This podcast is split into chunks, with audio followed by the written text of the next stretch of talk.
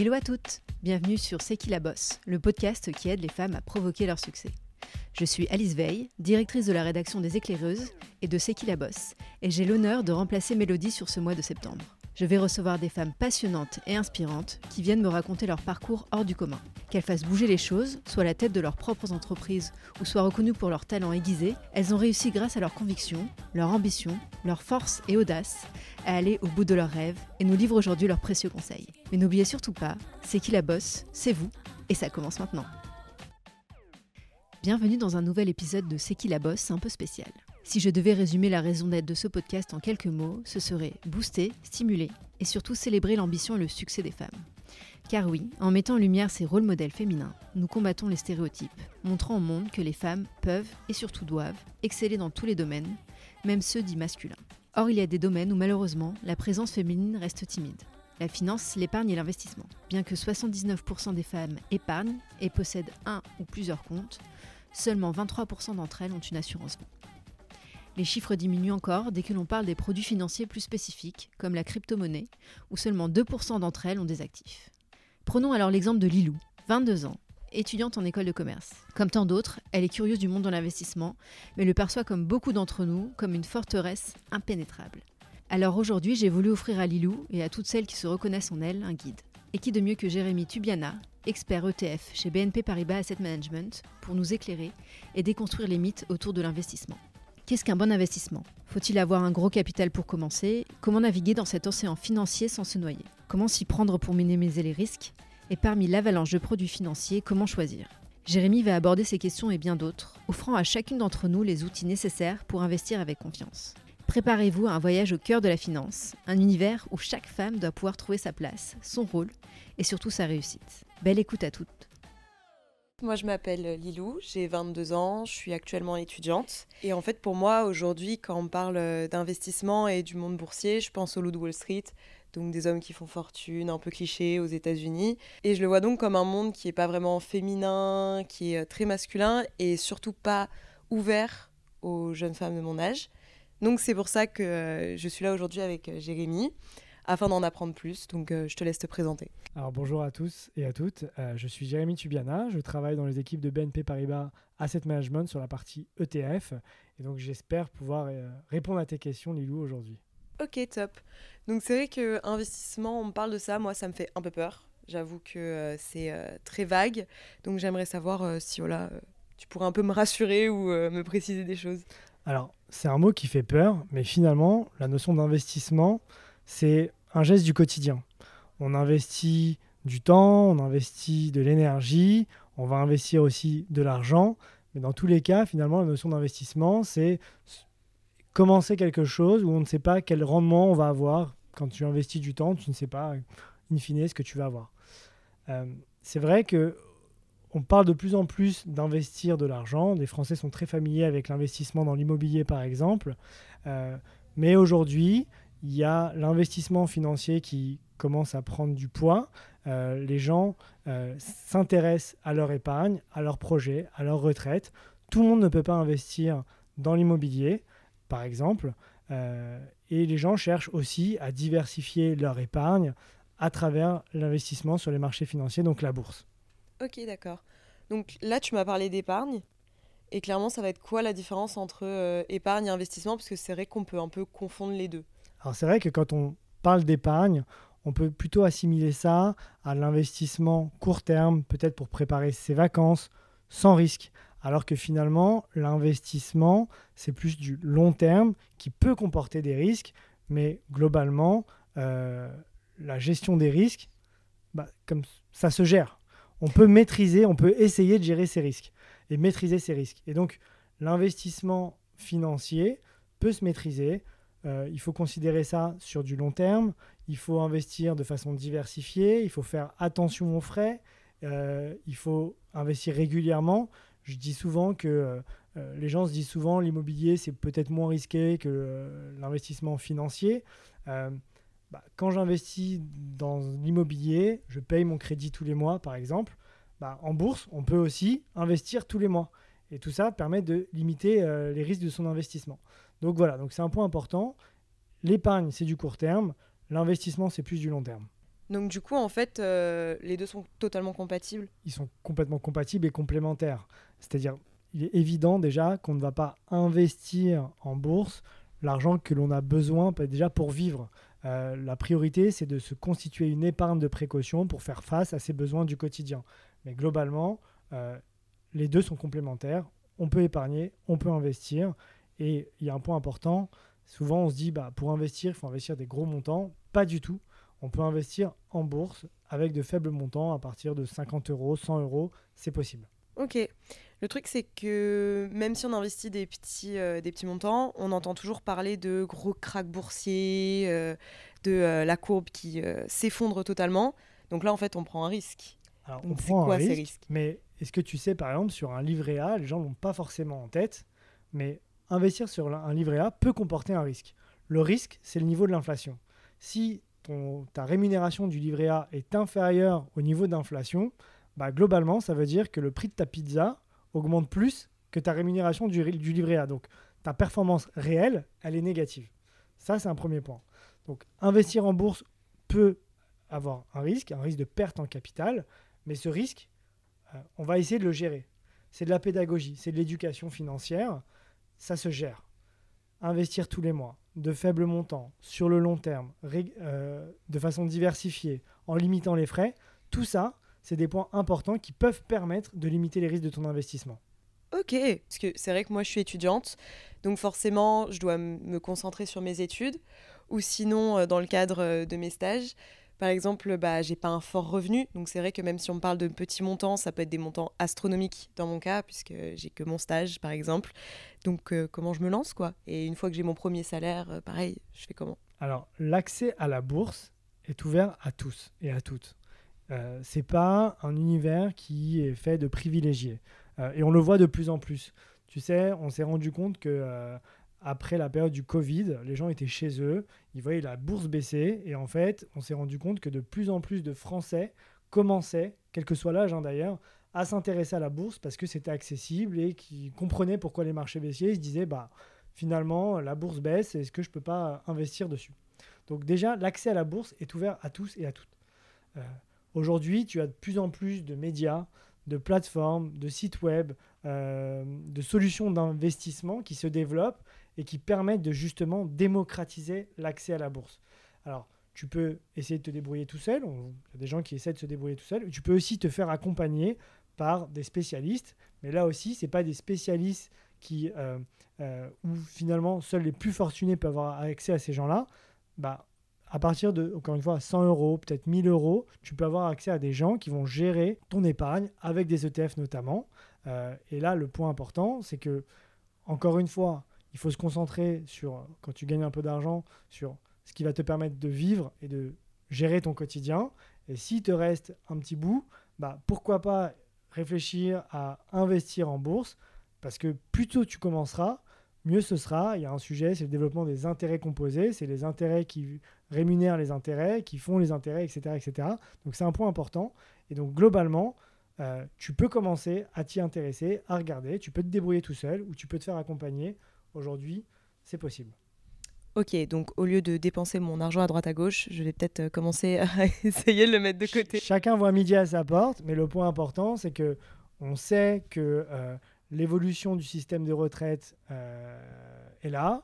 On sait qu'on a une inflation importante. Donc, il faut regarder, il faut s'intéresser, il faut s'interroger pour savoir comment je vais préparer mes projets moyen-long terme, comment je vais essayer de préparer ma retraite. Et ça, c'est les points clés. Donc, à toi de savoir si tu préfères acheter euh, quelque chose ou euh, mettre un peu plus de côté pour investir et espérer des rendements plus importants. Et préparer ma retraite. Et préparer ta retraite. c'est peut-être loin, mais c'est aujourd'hui qu'on le prépare. C'est très loin, tous les gens se disent souvent ça. C'est très loin, mais euh, c'est aujourd'hui que c'est dès maintenant que ça se prépare. Et c'est pas pour rien que, par exemple, aux États-Unis, bah, les Américains sont beaucoup plus familiers avec euh, l'investissement financier. Pourquoi? Parce qu'ils n'ont pas du tout le même système de retraite que nous. Euh, et donc, quand tu demandes à un Américain ou une Américaine aux, US ce qu'est la bourse ou ce qu'est un ETF, bah, les gens le savent, quel que soit leur âge, parce qu'ils s'intéressent à ce sujet-là, ils doivent préparer leur retraite, ils n'ont pas un fonds euro, ils n'ont pas un livret A, et donc ils commencent très tôt et très jeunes à investir, encore une fois, même de faibles montants, pour préparer au mieux leur projet. Donc là, admettons, tu m'as convaincu. Euh, je me dis, c'est bon, je vais préparer ma retraite. Où est-ce que je peux trouver toutes ces infos Auprès de qui je peux me renseigner Est-ce que je vais voir mon banquier comme ça Je, je m'incruste dans ma banque et je dis, OK, maintenant je vais investir. Alors, tout est possible. Déjà, tu as des, des, médias, des sites web, des blogs qui sont faits. Donc, euh, j'ai en tête l'épargnant 3.0, l'avenue des investisseurs, où tu vas retrouver un condensé d'informations sur c'est quoi un ETF, c'est quoi une assurance vie, comment ça marche, etc., euh, etc. Après, euh, si tu veux te débrouiller tout seul, bah, il te suffit d'ouvrir un compte à ta banque, chez un courtier en ligne, et donc acheter et vendre toute seule tes produits financiers, donc notamment tes ETF. Ou alors, pareil, tu peux te faire accompagner. Donc là aussi, par un conseiller qui va gérer pour toi, ou euh, on, parle de plus en plus de fintech ou de robot advisor. Euh, donc c'est des plateformes digitales, tout se fait en ligne, euh, le parcours de souscription se fait en ligne, tu vas avoir quelques questions qui vont essayer de mieux comprendre ton, projet d'investissement, ton, ta capacité à prendre du risque, et bah, tu vas remplir toutes ces questions-là et in fine, tu vas avoir un portefeuille qui va être géré correspondant à tes contraintes que tu, auras fixées en amont. Et donc aujourd'hui, c'est hyper accessible hein, sur Google. Le seul point important, c'est de bien vérifier que les plateformes soient bien agréées, régulées, parce qu'on on le voit, hein, il y a beaucoup de, déjà de blogueurs ou de plateformes qui sont parfois un peu hasardeuses. Donc ça, ça prend pas longtemps de vérifier euh, et ça évite de mauvaises surprises. Mais globalement, c'est très accessible. Ok, top. Juste, euh, on évite les, les, arnaques, quoi. On évite totalement les arnaques. Il y a un type d'arnaque qu'on retrouve beaucoup et duquel il faut se méfier, justement? Bah, Les arnaques, c'est ouvrir un compte sur une plateforme qui n'existe pas vraiment et donc tout l'argent que tu vas mettre du jour au lendemain va disparaître parce que c'est la plateforme qui va partir avec la caisse. Euh, ou alors les promesses de produits un peu exubérantes, euh, à savoir euh, gagner 20% euh, de rendement sans risque, très compliqué. Donc voilà, c'est ces points-là d'attention que tu dois avoir avant de commencer, qui sont signes que effectivement tu n'es pas loin d'une arnaque. Et justement, dans les blogs que tu nous as conseillés, on va pouvoir retrouver euh, tous ces conseils pour les sites, etc. Exactement. Euh, souvent, ces sites-là mettent en avant des vraies plateformes de courtage, d'assurance vie, de PER, euh, d'épargne salariale. Donc tout ça, tu vas pouvoir le retrouver sur, sur ces plateformes-là et ces médias. Donc là, j'investis, je demande de l'aide. Va falloir que je paye la personne quand même. Pas gratuitement. Ça va pas me faire perdre plus d'argent que ce que je vais en gagner Alors, effectivement, le point que tu, tu mets en avant, c'est la notion de frais. Il faut avoir en tête qu'effectivement, plus tu vas payer de frais de manière générale, plus ça va détruire ta performance, notamment quand tu es dans un horizon d'investissement long. Donc, c'est pour ça, par exemple, que l'ETF euh, qui a des frais bas est aujourd'hui sollicité par les épargnants, les investisseurs, euh, c'est parce qu'ils ont des frais bas. Après, sur la partie conseillée, bah là, tu vas trouver un peu euh, différentes choses avec différents types de services et donc différents types de frais. Euh, mais c'est un point important. C'est vrai que de manière générale, les plateformes digitales euh, vont avoir des frais peut-être plus agressifs que voilà. Donc à toi de faire ton propre choix, mais de bien analyser les frais avant d'investir. Il faut vraiment choisir le bon, la bonne plateforme, le bon conseiller correspondant à ton besoin. Euh, un service, ça se paye, c'est comme tout. Hein. Euh, quand tu travailles avec un avocat, par exemple, tu vas payer des honoraires. Donc un service, ça se paye. Euh, et donc, à toi de juger ce qui va être bon pour toi. Est-ce que tu préfères un conseiller physique, un conseiller digital? Est-ce que tu vas pouvoir préférer une agence plus, ou alors un site internet, etc. etc. Donc, c'est des points à prendre en compte pour voilà, commencer à travailler. Ça a un petit peu titillé mon oreille depuis tout à l'heure. Il y a un, terme que je comprends pas. Euh, tu parles d'ETF. Qu'est-ce que c'est Alors, désolé, Lilou. J'aurais peut-être dû commencer par là. Un ETF, euh, ça veut dire Exchange Traded Fund. Donc, c'est un fonds coté en bourse que tu vas pouvoir acheter et vendre comme une action aux horaires de, bourse de, aux horaires de la bourse de, Paris, par exemple. Euh, mais la particularité d'un ETF, c'est que tu vas pouvoir t'exposer en une seule transaction à l'ensemble des valeurs d'un indice boursier comme le CAC 40. Donc tu vas retrouver L'Oréal, tu vas retrouver LVMH, tu vas retrouver euh, Carrefour par exemple. Et donc finalement, ça va te permettre d'éviter d'acheter une à une euh, chacune des sociétés ou alors de te poser la question de savoir quelle action tu dois acheter avant d'investir. Donc l'ETF, voilà, c'est un fonds. Et comme c'est un fonctionnement très simple puisque ça va répliquer la performance d'un indice boursier, bah, les frais de gestion sont globalement réduits. Ok, donc là, tu viens de me donner un moyen d'investir. mais je me doute qu'il y en a plein. Est-ce que tu crois que tu pourrais un peu me les résumer Comme ça, après, je ferai mon choix? Alors, oui, tu as différents moyens d'investir. Donc, là encore, tu vas avoir des, des produits sans risque euh, des, produits type livret A, LDD. Euh, mais après, si tu veux commencer à essayer d'espérer plus de rendement en contrepartie d'un risque peut-être plus important, bah, tu vas avoir l'accès à la bourse. Euh, et donc pour rester peut-être sur le sujet ETF, qui sont des produits simples, hein, encore une fois, on l'a vu avec, de par leur fonctionnement, bah, tu vas avoir des ETF sur des pays donc un ETF sur l'indice CAC 40, sur l'indice S&P 500, euh, ou autre. Tu vas avoir des, ETF sur des secteurs, si tu veux jouer des secteurs en particulier, sur des thèmes d'investissement. Et, là, c'est ce qui va peut-être, euh, les thèmes d'investissement, peut-être te parler plus. Euh, tu, vas, tu sais, tu vas avoir des thématiques qu'on appelle ESG, donc qui répondent à des critères environnementaux, social ou de gouvernance, et ce qui va te permettre finalement de contribuer à la résolution d'un objectif, d'un enjeu écologique, social, démographique, et donc d'être un peu plus concret dans ta façon d'investir. Donc tu as plein de types de supports, hein, euh, plein de types de TF, euh, et donc après, à toi de savoir sur quoi tu as envie d'investir en fonction de tes convictions, de tes préférences et de tes, euh, de tes choix, tout simplement. Ok, donc ça veut dire que moi, si je veux investir dans une cause qui me tient à cœur avec un ETF, je peux. Si je veux investir dans une marque que j'aime bien avec un ETF, je peux aussi. Alors attention, une marque, tu n'auras pas qu'une seule marque, tu auras un ensemble de valeurs, parce que la particularité de l'ETF, c'est d'investir sur l'ensemble de, valeurs d'un indice boursier. Et donc, de ce fait, tu ne vas pas être dépendante que de la performance d'une seule action. Donc, si la marque que tu aimes bien, sur laquelle tu aimerais investir et sur laquelle tu investis, augmente de 10%, mais baisse aussi de 10%, tu vas être complètement dépendant de cette valeur-là. Tandis que sur un ETF qui réplique la performance d'un indice, bah, la performance de cette valeur que tu aimes bien, que tu vas retrouver dans un indice boursier, va être compensée par la performance des autres sociétés. Et donc finalement, tu vas être plus diversifié et ne pas être dépendant de la performance d'une seule et même valeur. Donc, d'après ce que tu m'expliques, en fait, un ETF, c'est prendre moins de risques.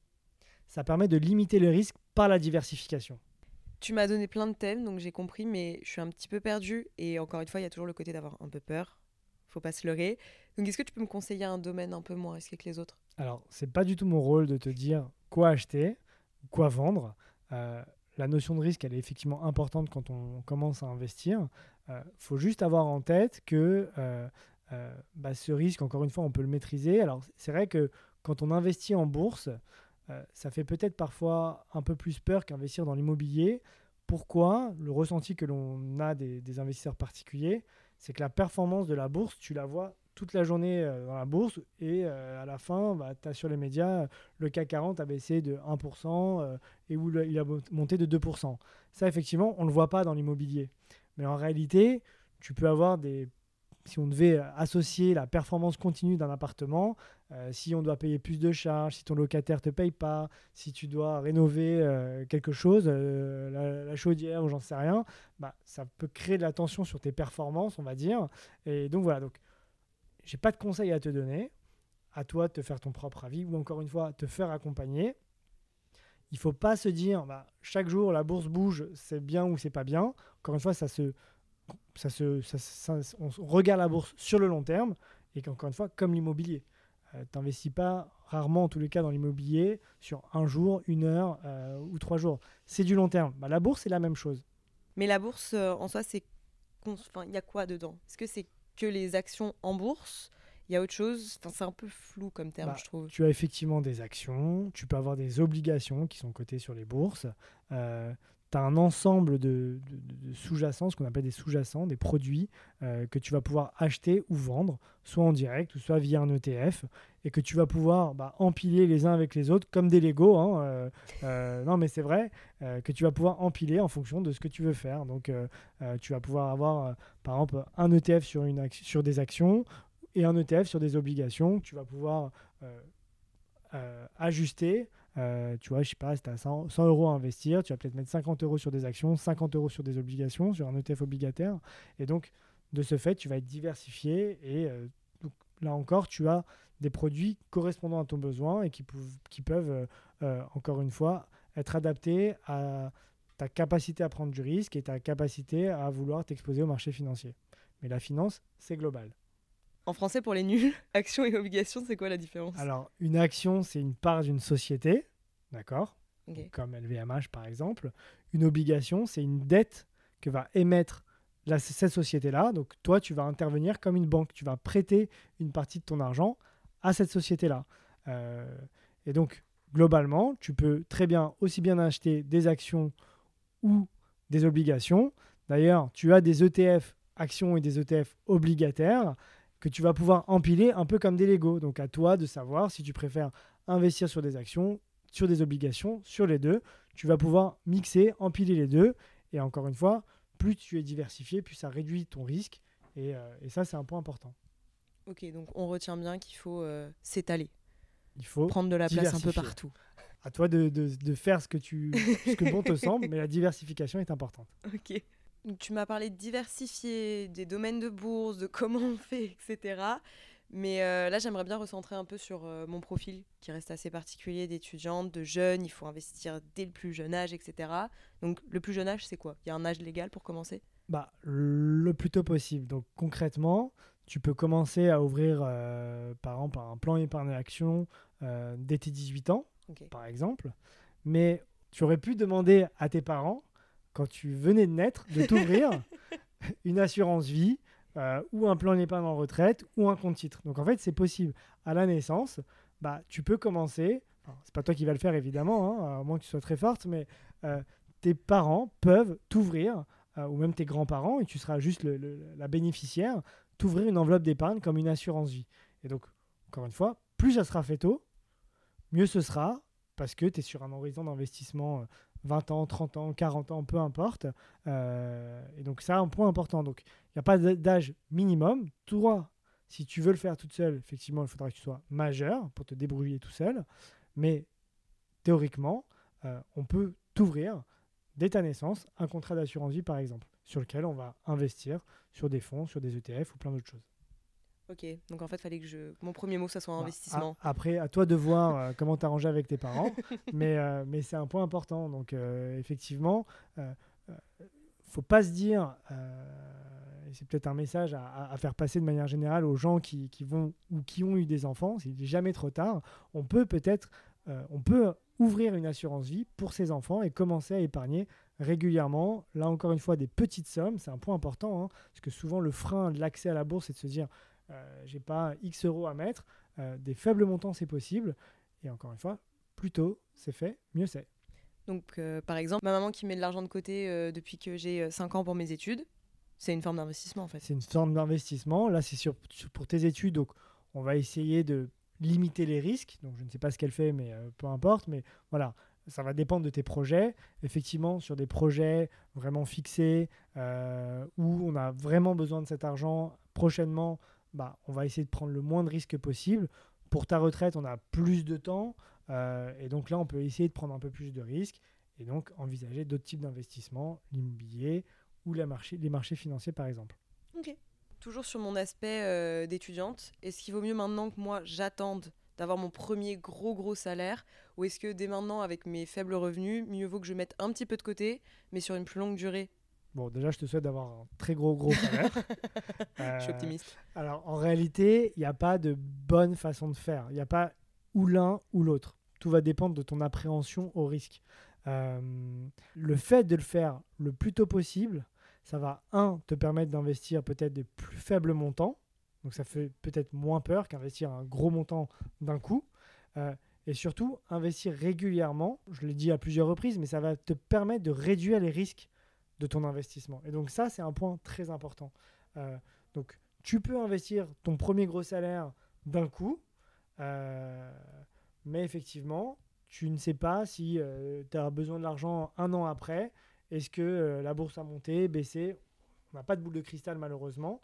Tandis que si tu le fais progressivement et depuis longtemps, bah justement, ça te permet de lisser tout ça.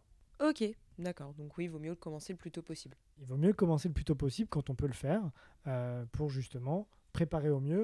Et il y a un sujet qu'on a, qu'on a peu ou pas évoqué, c'est la puissance de ce qu'on appelle les intérêts composés.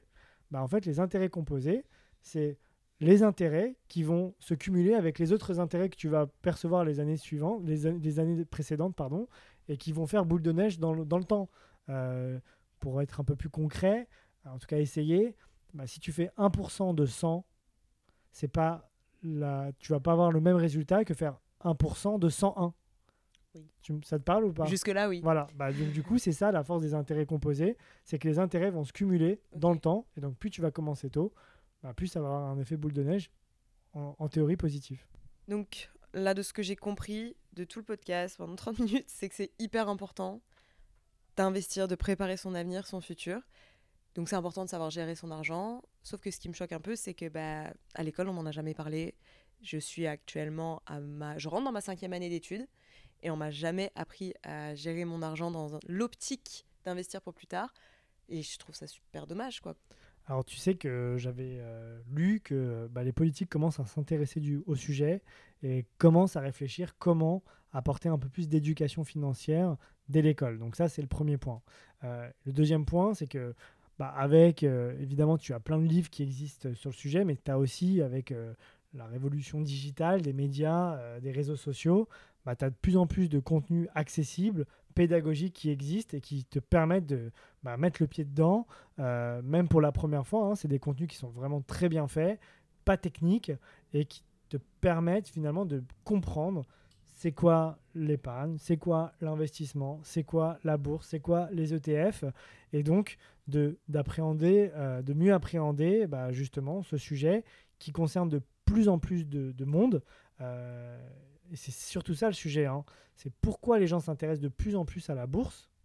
Euh, c'est que on, voit que l'inflation augmente, que finalement le livret A rémunère moins que la hausse de l'inflation, la hausse des prix, et donc comment je vais faire face à mes projets futurs, à ma retraite, dans un monde où le système de retraite évolue. Euh, et donc un des moyens accessibles à tous, c'est potentiellement la bourse. On arrive à la fin du podcast. Est-ce que tu aurais un petit mot de la fin, le truc qu'il faut retenir de tout le podcast? Alors, le point important, je pense, c'est d'essayer de bien comprendre que la bourse, l'accès à la bourse n'est pas réservé aux autres. C'est euh, accessible à tous. C'est un peu de pédagogie, un peu de compréhension, un peu d'éducation, un peu d'information, comme tout, euh, mais c'est accessible à tous. Pour bien faire, il y a des façons très simples. Ça prend pas énormément de temps euh, tous les jours, voire tous les mois. Chacun après investit bah, tous les jours, tous les mois, peu importe. Donc ça, c'est un point important. C'est accessible à tous, on peut le faire régulièrement, on n'a pas besoin d'investir des gros montants et il y a des produits simples qui existent, qui sont lisibles, transparents, qui, encore une fois, peuvent permettre de, répondre à, de contribuer à la résolution d'enjeux et donc de contribuer à l'évolution euh, des, marchés financiers de manière générale. Donc ça, c'est un point important. Et, euh, c'est ce qui va permettre aux gens de peut-être prendre un peu plus en main leur, euh, leur épargne et leur investissement dans le quotidien. Ok, top. Bah écoute, merci beaucoup Jérémy. Grâce à toi, j'ai appris beaucoup de choses et j'espère que vous aussi. On se retrouve très vite. À bientôt.